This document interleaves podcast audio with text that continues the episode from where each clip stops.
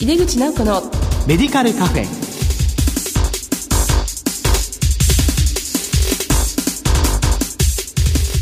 こんばんは。帝京平成大学薬学部の井出口直子です。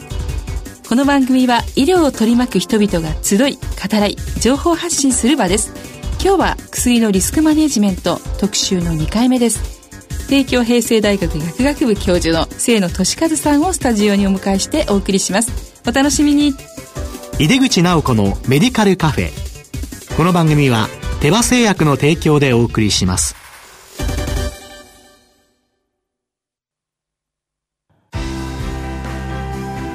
医薬品業界を牽引し続けるグローバルカンパニーテバ。新薬ジェネリックを開発製造するハイブリッド企業です。患者さんの笑顔を大切にする薬剤師の皆さんと。これまでもこれからも手羽製薬。井出口直子のメディカルカフェ。帝京平成大学薬学部の井出口直子です。薬のリスクマネジメント特集の2回目です。医薬品の過誤防止のマネジメントと題してお送りします。今回のゲストは、えー、私の大学なんですけども、帝京平成大学薬学部教授の清野俊和さんにお越しいただきました。清野さんどうぞよろしくお願いいたします。よろしくお願いいたします。はい。えー、まあ早速なんですけども、あの、清野先生の現在までのキャリアとご専門を改めて教えていただけますでしょうか？はい。えー、私は、えー、昭和55年に東京薬科大学を卒業して、その後、東大病院で1年間研修しました。で、そのまま、えー、職員として、まあ、30年間勤めたという、まあ、経歴なんですが、まあ、その中で、今回、薬の、まあ、リスクマネジメントという単位になっておりますけれども、病院の、えー、リスクマネージャーを10年程度、やっておりました。で、まあ、昨年の4月から、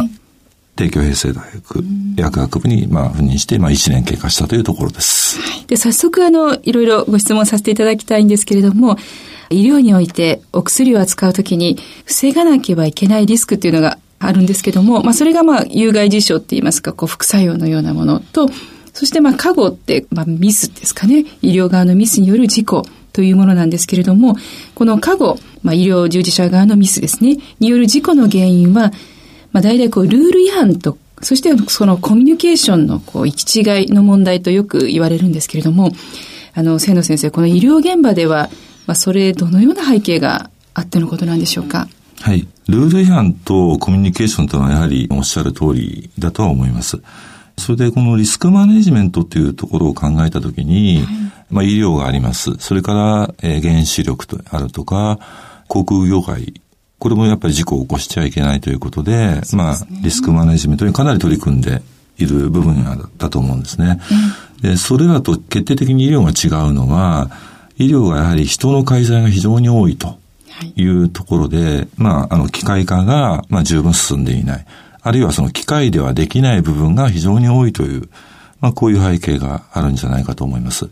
やはり人が、あの、介在しますと、うん、人によってのその、いろんなトラブル、それから誤りみたいなことっていうのはどうしても起こってくる。うん、まあ、それを、まあ、防ぐということを非常にこう念頭に置いて、まあ、現場ではやってるという段階だと思います。そうですよね。まあ、人が介在すればするほど、やはりミスというのは起きやすいんでしょうかね。あの、そう思います。えー、ヒューマンエラーっていうのは、どうしてもこう避けて通れない部分があるので、まあ、それに関しては、できるものは機械化、自動化、そういったものが、まあ、あの、有効であるというのが、まあ、今の現状では、まあ、そういうことになると思います。あそうなんですね。まあ、そのリスクマネージャーというのは、どのようなことをされるんですか？そうですね。私は薬剤部にいましたので、薬剤部で起こるようなトラブル、つまりあの、薬をちょっとこう間違えてしまったりとか、それほどまあ多くはないんですけれども、そういったものを理由とかですね、解析したり、それから傾向をつかんだり、それで対策を取っていくと。で、あとは、薬は薬剤師だけじゃなくて、まあ看護師とか、まあ、医師とか、当然、あの、皆さん医療スタッフが絡んでくるものなので、例えば看護でこういう間違いが多いと。いうと、その薬に着目して、えー、えー、対策取ったり、こう、講義をしたりとか、まあそういう形の仕事をしてました。そうなんですね。まあ、まずそういったことのこう実態を集めて、で、その対策を、それはあの多職種で薬剤師だけじゃなくて考えていくということですか、もちろんそういうことになります。ね、関わるすべての職種でまあ考えていくという形だと思います。やはり職種によって求めるその論点というか、あの、それが変わってきますので、いろんな対策を取るときには、やはりあの関わってるすべての職種がやっぱり入ってくるっていうのが現実的には有効だと思います。そうですか。医療現場のこうミスというのはやはり、まあ、今回もその薬の過誤防止ということなんですけれども、医療現場で起きるミスというのは薬を介したものがやっぱり多いんでしょうかね。ヒヤリハットという、その、間違ったけれども、うん、多分チェック機能で患者様に投与する前にこう発見できる。はい、まあ、こういうのをヒヤリハットって言うんですけれども、うん、その数の大体半分以上は薬が原因っていうか、うん、薬に起因していると考えられています。はい。そうしますとみんなで対策を考えるということなんですが、そういったミス、まあ、過去による事故を防ぐ取り組みというのはどのようなものがあるんでしょうか？ミスとか過去っていうのはやはりそのままにしておくっていうことはできないので、やはり必ず対策を取らなければいけません。例えば、先ほどちょっとお話ありましたけど、ルールというのがあります。必ずそれを防ぐ意味でのそのルール作りですか。えー、システムとかを踏まえながらのルール作り。それから、えー、コミュニケーション、業務の流れであるとか、うん、職種間の関係であるとか、うん、まあそういったところについてこう、対策を取っていくという形になります。ただ、ルールがこういっぱいになりすぎますと、ルールの意味をちゃんと理解していないっていう、まあ、方が非常に出てくるわけですよね。うん、人の会社に多いと言いましたけれども、人の移動もやっぱり多いわけですよね。うん、うん薬剤師にしても看護師にしても、やはり新人みたいな、何もまあまだ知らないような方たちが非常に多く毎年入ってこられる。そうすると、今までちゃんとこう理由が分かっていたただルールだけは本当残ってしまって、理解しないまま、そのルールが存在していると。で、そこでルールをスキップしてしまう。ということが、まあ、ミスの原因としてはよくあります。ですから、確認ミスとか、うっかりミスとか、そういう、あの、理由を聞くとそういうことになるんですけれども、やはりルールをちゃんと意味合いを分かってなくて、うん、えー、それをスキップしてしまう。ルールは多分あの、スキップしてしまうと、これはまあ、意図的、まあ、不安全行動というんでしょうか。えー、それを起こっちゃうとシステムがやっぱり崩壊してしまいますんで、うん、どうしてもトラブルにつながるということだと思いますね。あなるほど。このルール違反というのは、まあ、サボったりとか言うんじゃなくて、こう、理解不足で、まあ、そのままやってしまうっていうんですか、それはやっぱり多いと思います。それからあとは、ルールを守ることが非常に大事で、大事だけども、大変であると。手間がかかるし。で、そういう場合にやっぱスキップされやすい、そうですね、えー、部分っていうのはどうしても出てくるというふうに思うんですね。で、ルールをあの守らなくてもほとんど大丈夫であると。はい、時として時々そういうトラブルになる。っていう場合に、うん、やはりみんながこう守ってないような状況の時に、やはりそのルールが遵守されないっていうことはよく現場ではあることだと思いますね。ただやっぱり意味合いをちゃんと知ってれば、あの守るっていうことになってくると思うんで、はい、そこのところの、まあ、認識といいますか、はい、それが非常に大事かなというふうに思います。なるほど。やっぱ教育といいますか、そうですね。意識づけ、意識づけですかね。そういうことだと思います。やっぱりお薬の場合も必ずそのチェックというものをやりますよね。ええ、でそのルールが煩雑になるっていうのは、そのチェックの回数がすごく多いとか、他にどんなそうですね。あの、例えば一つのお薬を調剤するときには、必ず前の薬歴を見るであるとか、はい、えー、複数のものでその薬品だけは確認するであるとか、非常にこう手間をかけてやる薬ってやっぱあるんですね。そうですね。えー、そういったものの時に、やはり、えー、忙しいとか、はい、現場は多分相当忙しいどこもそうだと思うんですけれども、まあそういう状況下では、ついこうスキップしてしまう。そういうことっていうのはやはりありますね。それは非常に危険な感じがしますよね。はい、ですから、あの、一人の患者様の薬を調剤するという時には、調剤する人がいて、それをチェックする人がいて、っていうことになるんですけども、はい、例えば学生さんとか、今あの実習生とか来ますので、えー、そういう方たちの場合には、もう一段階チェックを入れるとかですね。うん、まあそういう形で、まあ前職のところではやってましたけどね。その習熟度が低い方ですよね。まあ要するに今学生さんだから、まだまだ資格もないですし、ね、そういうことです。そういう方はまあやってないとみなしてもう一人入れるということですよね。そういうことですね。はいま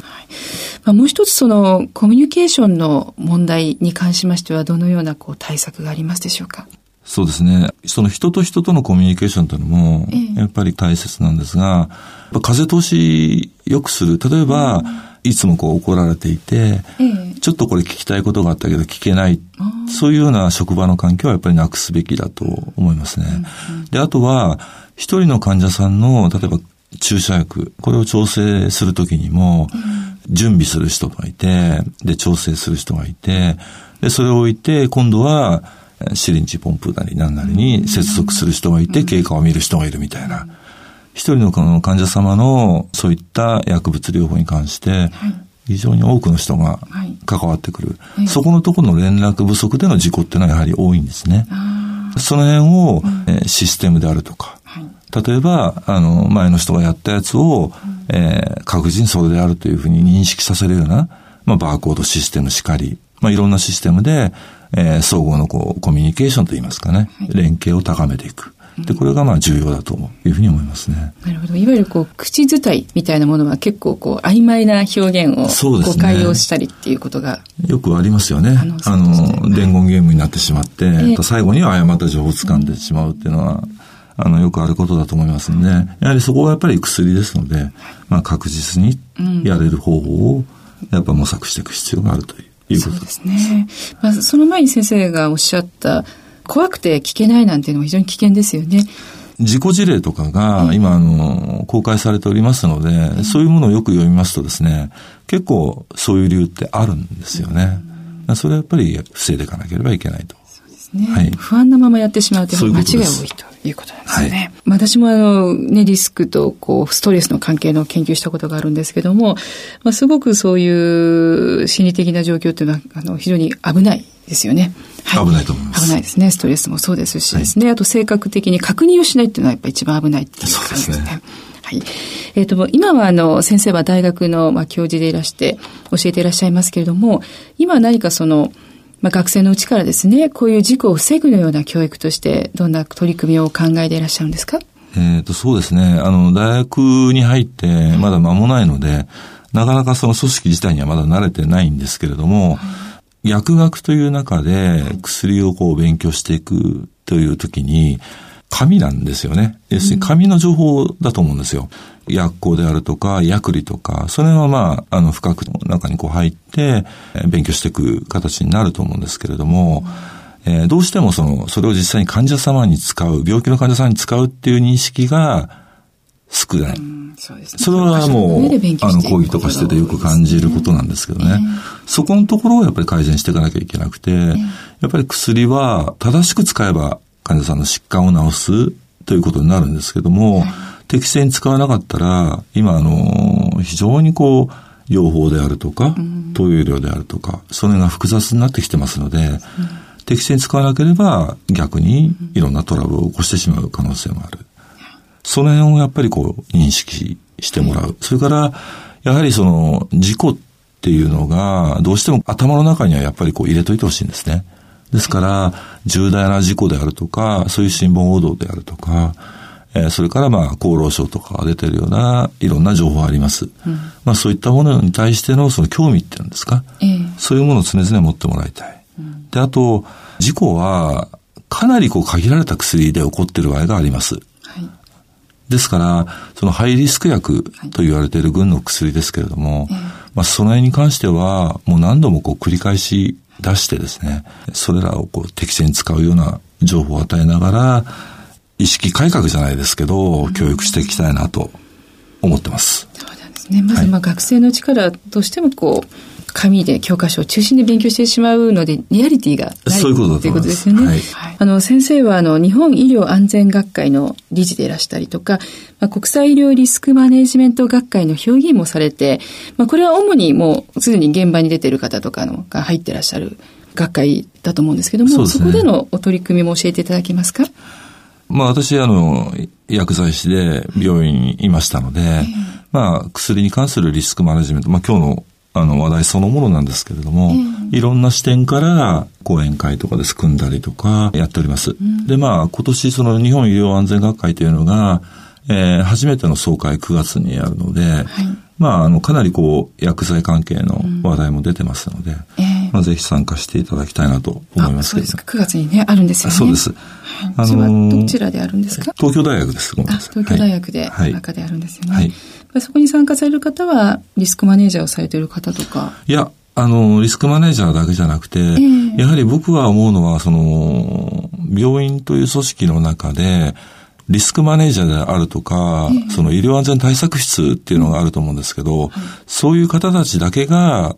リスクマネジメントに関する意識を持っているということだと、やっぱ失敗しちゃうんですね。やっぱり現場との乖離ができてしまう。だから、あの、もちろんその病院に勤めて、そういうことに携わってる人は、やっぱり皆さん対象だと思うんです。やっぱりそういう意識を持ってやらないと、結果としてその病院全体としての自己対策というか、まあリスクマネジメントにはならないと。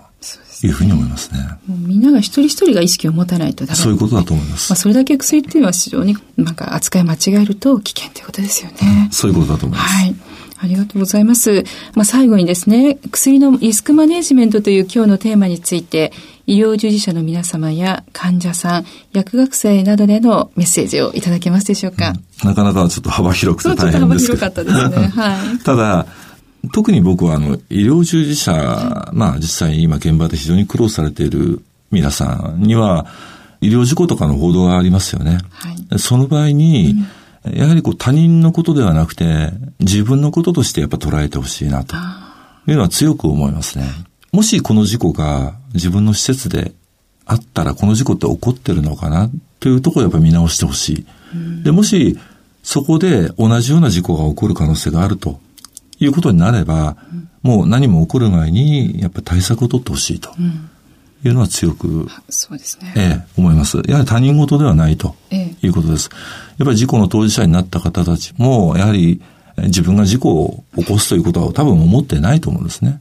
その中で、まあ、いろんな理由があって起こるわけで、その辺をやっぱり自分のこととして認識するって非常に重要なことだと思いますね。そうですね。はい、何かこう起きて、あるいはそういう報告があったときに、まあ、自分のところでそれって起きるだろうかってちょっと考えるだけでも違いますよね。うん、で、もし、まあ、可能性はゼロじゃないことが多いと思うんですけど、その対策はしてるんだろうかっていうのをみんなが考えていくってことですかね。薬をその最終的に患者様に投与するということを考えたときに、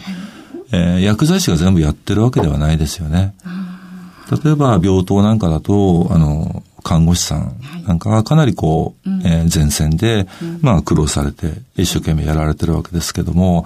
やはり専門家として薬剤師までの知識がまだまだこう不十分な場合っていうのは当然出てくるわけですね。で、今あの、えー、病院に薬剤師が常駐して、その薬全般に関わるところ、えー、トラブルのあるようなところに対して、え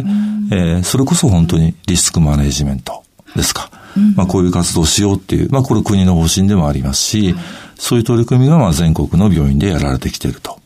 いうところで、これはやっぱり薬剤師にとってもチャンスだと思うんですね。そうですね。え病院の中で薬はやっぱり薬剤師にっていう、やっぱり流れをつかめば、薬剤師のその評価といいますか、ええ。ー、そういうものがかなり上がってくるので、はい、この時期、やはり薬剤師の皆さん心して取り組んでほしいなと。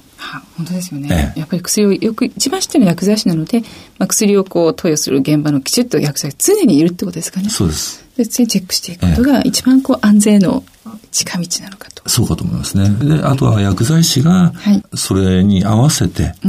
やはり病棟でこうすぐ必要とされている情報であるとか、ええ、いろいろ多分聞かれてくることになると思うんですね。そで、ね、その時に対応できるように、うん。もう日々、やっぱ切磋琢磨して、頑張ってほしいなと。はい研鑽ですね。ええ、そういうことだと思います。いや、ありがとうございました。なんかちょっと引き締まる思いでございます。いはい。というわけで、薬のリスクマネジメント特集の2回目は、医薬品の過誤防止のマネジメントと題してお送りしました。ゲストは、帝京平成大学薬学部教授の清野俊和さんでした。清野先生、本当にお忙しいところありがとうございました。ありがとうございました。医薬品業界を牽引し続けるグローバルカンパニーテバ新薬ジェネリックを開発製造するハイブリッド企業です。患者さんの笑顔を大切にする薬剤師の皆さんと。これまでもこれからも手羽製薬。